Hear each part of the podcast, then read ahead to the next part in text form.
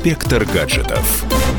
Всем привет! С вами любитель высоких технологий Александр Тагиров. И сегодня у нас на повестке города будущего. Согласно данным переписи населения, в городах России проживает в три раза больше людей, чем в сельской местности. И я вам скажу, что по мере развития технологий эта цифра будет только расти. Так что давайте немного порассуждаем, как изменится облик наших городов в ближайшие десятилетия.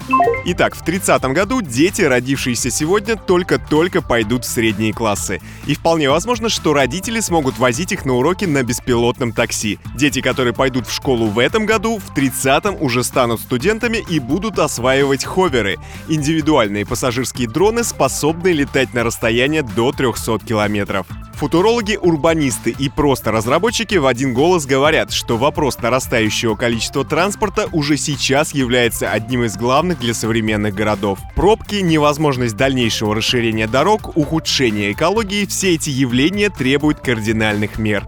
Две главные цели автомобилестроения — это летающие машины и полностью беспилотные автомобили могут стать массовым явлением в ближайшие 10 лет. Очевидно, что это потребует также полной перестройки городской дорожной инфраструктуры и создания более совершенной навигационной системы.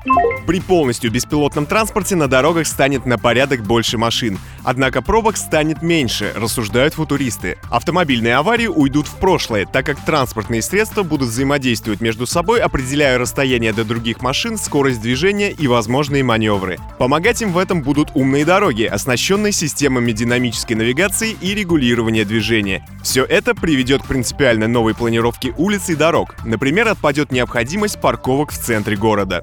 Посчитано, что при использовании автопилотов за один час по одной полосе на скорости 120 км в час может проехать 12 тысяч автомобилей, а при управлении людьми только 2-3 тысячи. Когда количество беспилотных автомобилей превысит число обычных, светофоры и дорожные знаки, созданные для людей, исчезнут, поскольку в них не нуждаются роботы-сенсоры. Голосовое управление, биометрия, программирование движения, а также общение через интернет станут привычными опциями для пассажиров.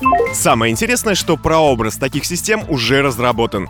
Например, компания Bosch на одной из своих прошедших выставок уже представила свои Smart City решения, среди которых умные парковки. Автомобили смогут находить место в гараже и парковаться полностью без участия водителя. Человек просто оставляет машину на въезде в парковочное пространство и отправляет соответствующую команду со смартфона. Машина самостоятельно находит свободное место и паркуется. С вами был Александр Тагиров и до встречи в нашем высокотехнологичном будущем. Пока!